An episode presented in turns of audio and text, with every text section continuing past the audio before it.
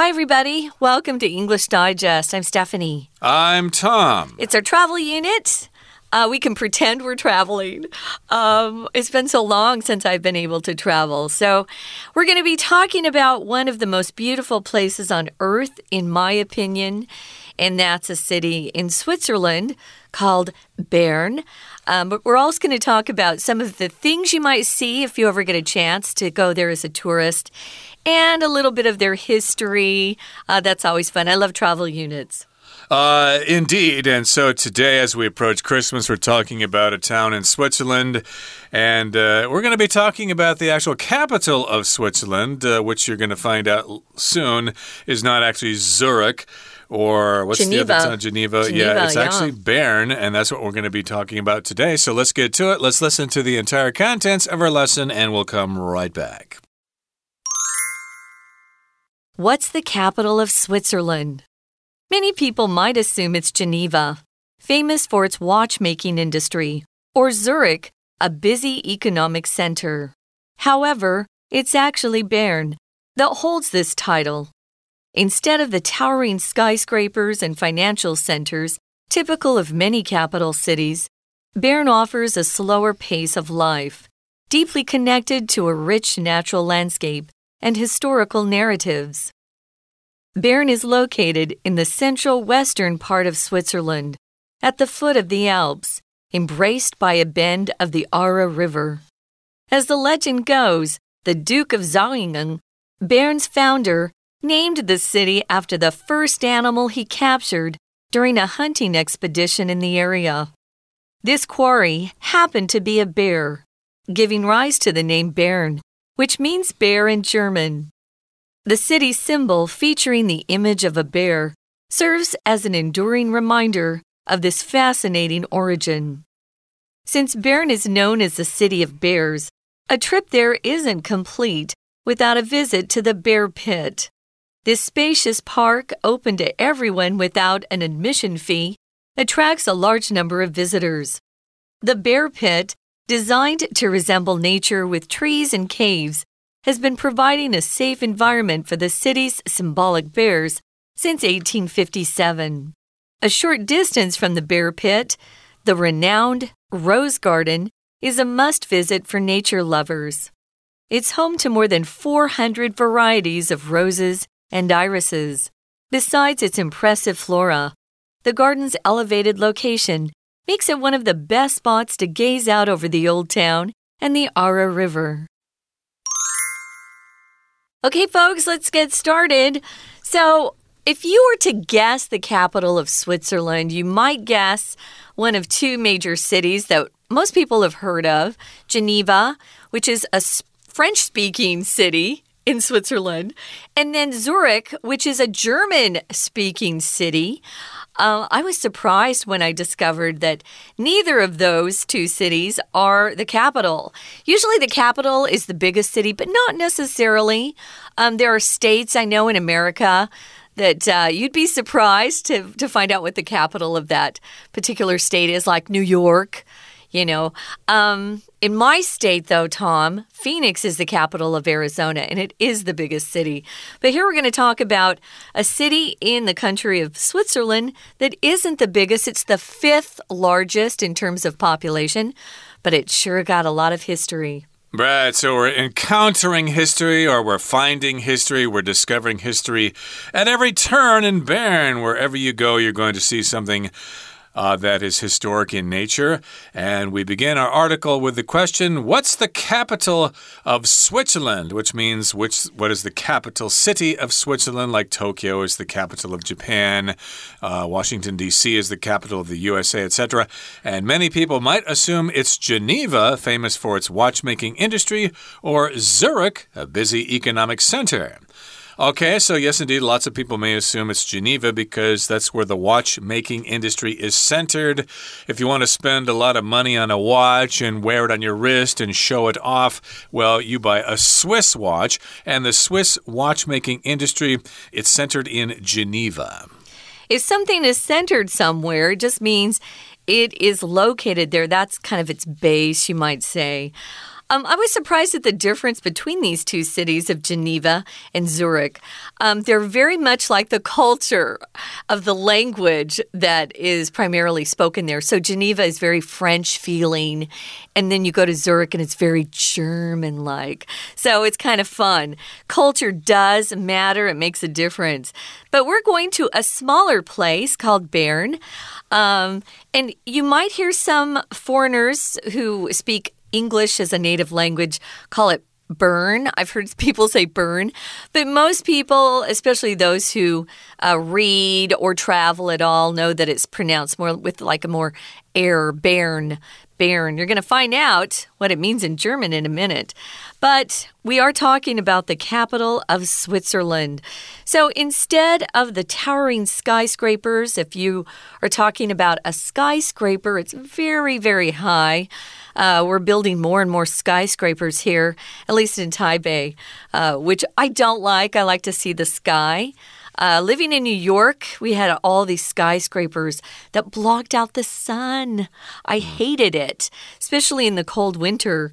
Um, but they have a lot of very, very tall skyscrapers and financial centers that are typical of capital cities. But Bern doesn't. It's a, it's a little different. A financial center is just where a country or a city does most of its um, financial work. It could be like Wall Street or London. London is very famous for their financial center as well. Right, and of course, uh, we've got the word economic or economic. That's just related to economics, and you can, can pronounce this either economic or economic. Both are acceptable. And again, it's not a financial center, it doesn't have these tall skyscrapers. Bern offers a slower pace of life, deeply connected to a rich natural landscape and historical narratives. So, yes, indeed, it has a slower pace of life, uh, just like here in Taiwan. If you go to Taipei, there's a fast pace of life. But if you go to Hualien or Tainan, uh, they have a slower pace of life in those places. And Bern is how that is in Switzerland here. It has a slower pace of life. And yes, it's deeply connected to a rich natural landscape. So it's quite scenic there with the mountains and stuff like that. And also, it has a connection to a rich historical narrative. Narratives generally are stories, but uh, basically, this just refers to things that happened in history. Uh, basically, uh, to put it simply, Bern has a lot of history, and there's lots of things to check out. Uh, like old buildings and old stories and things like that. We use narratives these days, though, as a word you'll often see in the news. Um, one side will disagree with another side, and they'll talk about how um, they're they're trying to sell some narrative. They're making up what they want people to believe. So if you see that in the news, that's kind of what it means that you're not getting the facts, you're getting someone's version of what they want you to believe, a narrative.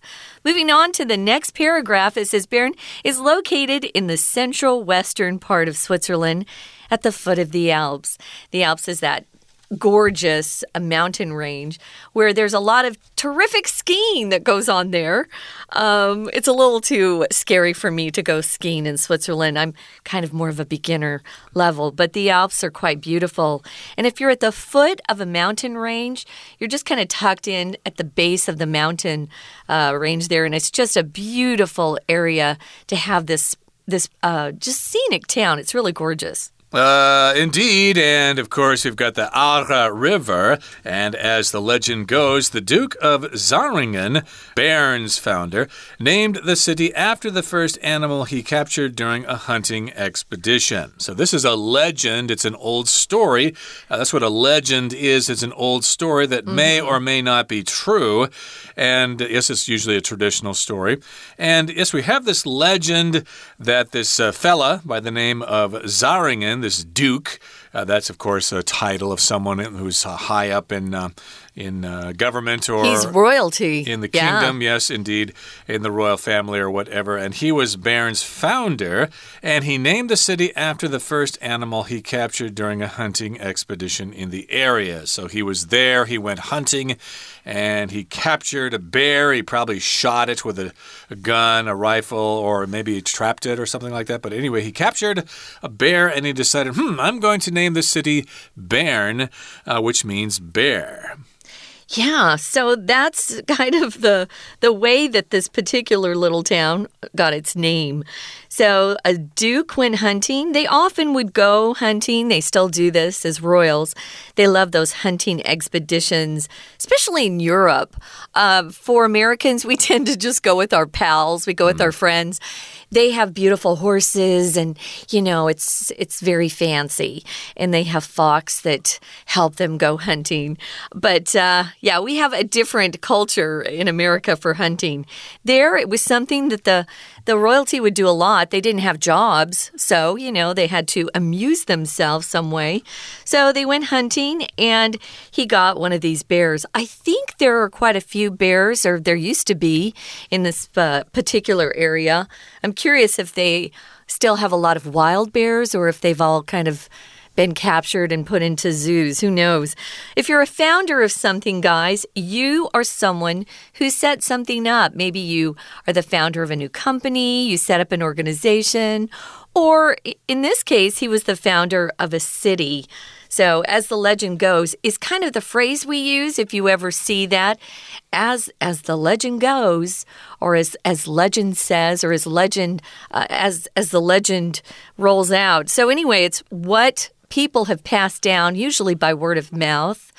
Um, eventually, it gets written down, but legends can sometimes be uh, based on truth, but you know, they're usually filled with a lot of um, fictional parts too. So legends can be kind of fun. Right. So, as the legend goes, or as the story goes, or according to legend, Bern was founded by the Duke of Zähringen, and he named it after a bear that he shot and killed uh, during an expedition. So, an expedition, of course, is a kind of trip you take. In I don't know if he killed him, Tom. He said he captured oh, him. Oh, captured him. Okay. Oh. Well, I assume he probably killed him later and ate him. What are they going to do? They don't eat bear. No. Uh, well, you want to stuff it and put it above oh, your mantelpiece. That's what they do. All your friends that you killed it or whatever. Yeah, the bear rug. Remember on the floor? Yeah, I don't. A lot of uh, yeah, I don't dare say that he actually killed it because we don't see the word "kill" here. But yeah. I must assume he did later on, or at least it died of natural causes. But in any case, he captured that bear during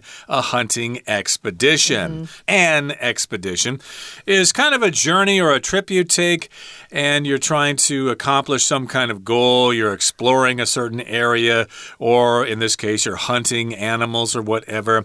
So yes, indeed, of course. Uh, lots of people take expeditions, say, to the North Pole or something like that, or to the South Pole to explore those areas. Okay, guys, before we move on, we're going to listen for a few moments to our Chinese teacher, and then we'll be back.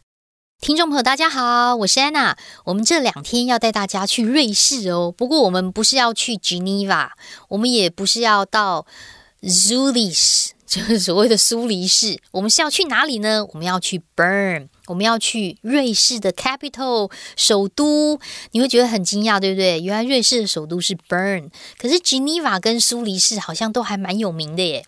我们来赶快看一下第一段的第三句啊，这个地方事实上根本就是 Burn 拥有这个首都的头头衔。第一段的第三句特别在哪里啊？特别在，请你先把 its 跟 that 圈出来。其实它是一个强调句型，或者我们所所谓的分裂句型。为什么要叫做分裂呢？到底强调什么呢？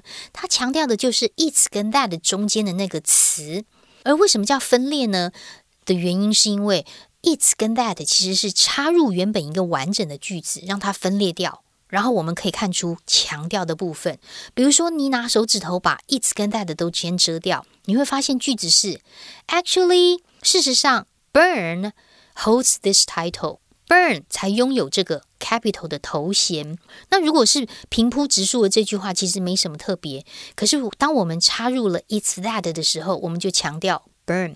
事实上，根本就是 Burn 才是首都啦。你看，我们连中文的翻译。都会有点不同，所以它是一个强调句或者是分裂句。那当然，Burn 它有什么样的特色呢？很多的首都啊，大概就有很多 skyscrapers 啦，或者是 financial centers 啦。Burn 它比较特别哦，它可以结合自然景观还有历史故事，然后它的 pace 啊。Pace of life，生活节奏是比较慢的。所以，我们接下来就要来看一下这个 Burn 它到底在哪里呢？第二段的第一句告诉我们位置，Burn is located，它就坐落于阿尔卑斯山脚下，而且在阿尔河的这个一个弯道啊环绕着。好，有山有水。不过在这里第二段第一句呢？逗点之后，连接词 and 跟 is 都省略掉，因为其实主词就是 burn 嘛。那我们看到两个一这个描述，一个是 burn is located，逗点之后 and is embraced。那我们干脆把 be 动词也删了，连接词也删了，那句子呢就会很通顺。其实，在这种描述地点呐，或者是描述风景的文章当中，会蛮常出现很多的关系子句的简化。通常我们也不用刻意去分析，只要顺着看，其实就可以带出一种动感，然后会让这个整个文章，还有我们在阅读时候产生的景象会很丰富。好，接下来我们看到第二段的第二句哦，前面可以整个画起来。As the legend goes，如同传说所走，也就是根据传说啦，直接把它记成一个固定的句型。As the legend goes，就根据传说，当时为什么这个城市叫做 Burn 呢？哦，原来有一个公爵，他在。一次啊，狩猎的探险当中，就捕获了一个动物，这个动物就是一只熊，所以才叫做 burn。好，我们来看一下这一句哦。这一句啊，后面我们看到的是有一个 the duke，有一个公爵。这个公爵，好，这个名字我不太会念，不过没有关系，我们先跳过名字。逗点之后看到同位语 burns founder。伯恩这个城市的建造者，逗点之后呢，出现真正的动词哈，name A after B，以 B 来命名 A 的名字，所以有一个公爵就命名了这个城市，根据那个动物，哪个动物呢？The first animal 是先行词，后面带着个关系子句，关系子句的关带 that 省略掉，注意一定要用 that 哦，因为先行词里面有 first 这个强调字眼。好，所以我们刚刚说啦，就是以第一次他在这个 hunting 当中啊，说捕猎的动物，就以它来命名了。We're going to take a quick break. Stay tuned. We'll be right back.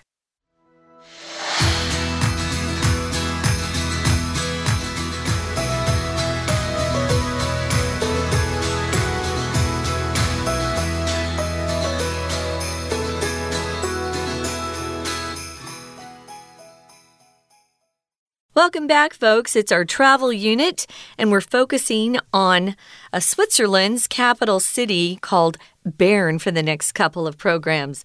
So, we started out by telling you it's kind of surprising that Switzerland's capital isn't either Geneva or Zurich, which are really big, big cities with lots of skyscrapers. They're famous around the world. Uh, I'm sure a lot of people have never heard of Bern before, but Bern is the actual capital city. It's smaller and it's got a slower pace of life. It's got a lot of beautiful scenery. Oh, it's just gorgeous there. Plus, there's a lot of history that took place there. So it's kind of a cool place to spend some time exploring. And if we don't get to go for real and be there in person, uh, we get to at least talk about it. You can look online and see some of the photos that people have taken. Exactly. So we did talk about how it got its name. Uh, Bern means bear in the local language there, and it was named that way from the Duke of Zähringen, who went hunting and captured a bear there. He went on an expedition and decided to name the city after that animal. Imagine uh, if he ca caught a fox, or if he caught a rabbit, or a mm-hmm. squirrel, or a rat, or a chinchilla, or something. Maybe Bern would have been called something else. And this quarry happened to be a bear, giving rise to the name bear, which means bear in German. So if you're hunting an animal, uh, the uh, object that you're hunting is called your quarry, okay? Uh, that is your prey. You could also say that as well, P R E Y. Mm -hmm. And this quarry, the bear, happened to be a bear, and therefore Bern was named after this animal. Yeah, so when you see this word quarry, it's the animal that's being hunted or pursued. It's some sort of game. um, animal. So, yeah, it happened to be a bear and it gave rise to something gives rise to something else. Kind of uh, started it happening. It's the reason why today we have this city named Bern, which does mean bear in German. So, the city's symbol features the image of a bear. If you have the chance to go, you'll see these big signs uh, that say Bern, and of course, there's a bear on it. It's really cute. And these signs or the symbol of the bear serves as an enduring reminder of this fascinating origin. If something's a reminder of something, it's just a way to uh, kind of teaching someone remind somebody of something they need to do or need to talk to. It could be written, it could be a written reminder, it could be a spoken reminder. Um, sometimes I'll write little post its at home that are reminders to myself because I'll forget things.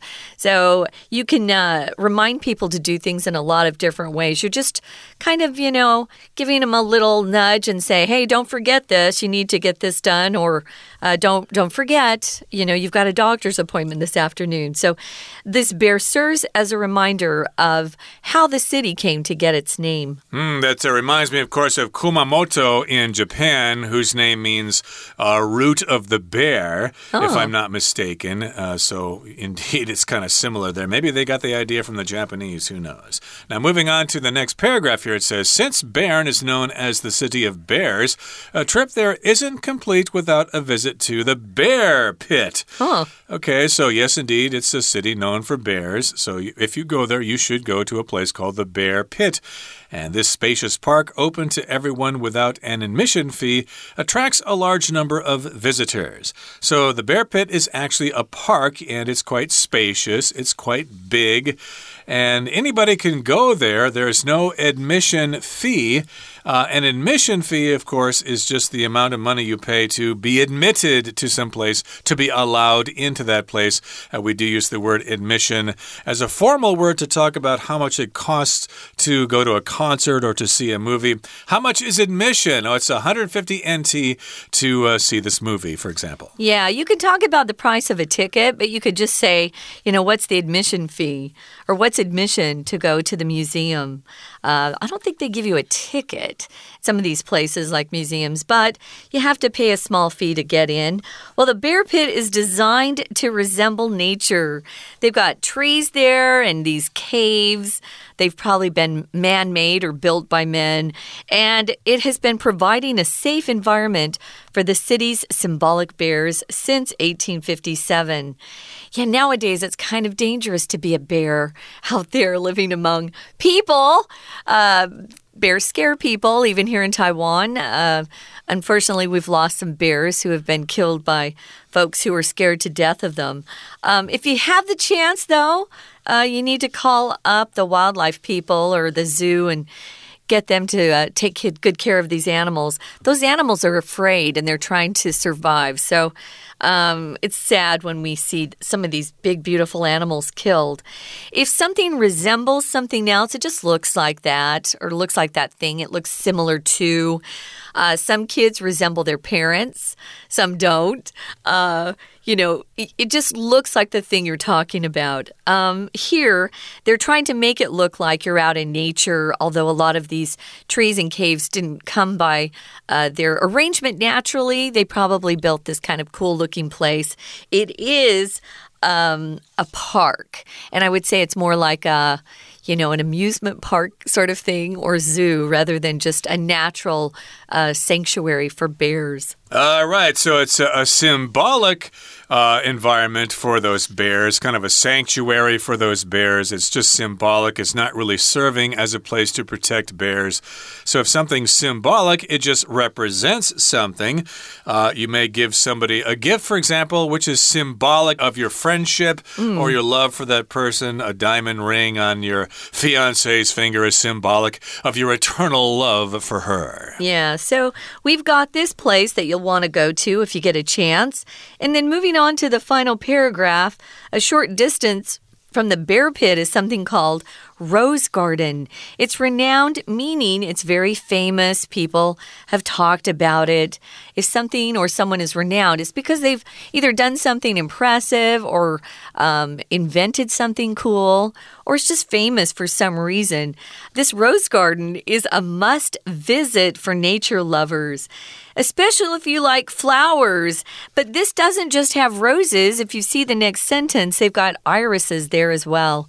So it's home to or it has uh, more than 400 varieties of roses and irises.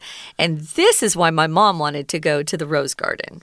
Okay, so if you're into flowers, go check this rose garden out. You can see lots and lots of different kinds of roses and lots and lots of different kinds of irises, mm -hmm. which is another kind of flower. And besides its impressive flora, the garden's elevated location makes it one of the best spots to gaze out over the old town and the Aare River. So here we've got flora, that just refers to plants, okay? And it's often used together with the word fauna fauna, mm -hmm. which means animals. So the flora and fauna of a certain place, that just means the plants and the animals of a certain place. Yeah, it's natural beauty, which is often fun to see. So this is a really great place, it looks like, to go and visit. We're going to keep talking about Bern on our next program, but we'll be focusing more on some of the. Um, the things that people have built, like cathedrals and these clock towers. Uh, there's so much to see there, but um, if you don't see the scenic beauty, if you don't notice that and appreciate that, you're missing what's really beautiful about Bern, Switzerland. Right now, guys, we're going to listen for a few moments to our Chinese teacher again, and then we'll be back to wrap this up. 那接下来这样子的命名是什么样的命名呢？因为刚好是个熊嘛，就产生 burn。那为什么是 burn？为什么不是 bear 呢？因为 burn 在德语当中就是 bear，所以 burn 它就是个德语的名字。好，帮我看一下第二段的第三句，好像感觉有点复杂哦。This quarry happened to be a bear。这个猎物刚好是一只熊。逗点之后。Give rise to 可以先抓出来，give rise to 就是产生导致什么结果，to 是介系词，而 giving 呢，还原应该是一个关系子句，which gave g a v e 用过去式哦。可在这边比较特别的是，which 指的不是熊，而是在狩猎的这个猎物啊，第一只打到的这个猎物刚好是熊的这一件事情，因为逗点之后会取补充说明的关系子句。会可以有两种功能：一代替它正前方的先行词；二代替它逗点前面这整句话。好，所以刚好是一只熊这件事情就产生了 burn 这个名字。那我们刚刚说 burn 是德文嘛？逗点之后的会取到句尾的会取，真的就是指前面的先行词 burn，就是。呃，伯恩这个城市的名字，好，所以同样在这句话当中，我们看到两个补充说明的会取关系子句，然后有会取有两个不同的功能。好，接着我们就来看呐，那当然这座城市的象征当然就是熊啦，熊就是知道说哦，这就是 Burn，然后就想到那个公爵，然后第一只动物来命名。不过呢，Burn 被称为熊之城呐。如果我们到了 Burn 没有去参观熊坑的话，就不算完美喽。第三段的第一句也非常重要。首先，第一个 since 在这里是 because 的意思，就因为它是熊之城嘛，所以我们一定要参观。在 Burn 里面有一个 The Bear Pit 熊坑。这熊坑，如果你到 YouTube 去查，就查到很多影片呐，很多游客在那边拍影片，PO 上去。它的确就好像一个动物园里面的那个熊，很多里面有好多只，就在这城市里面。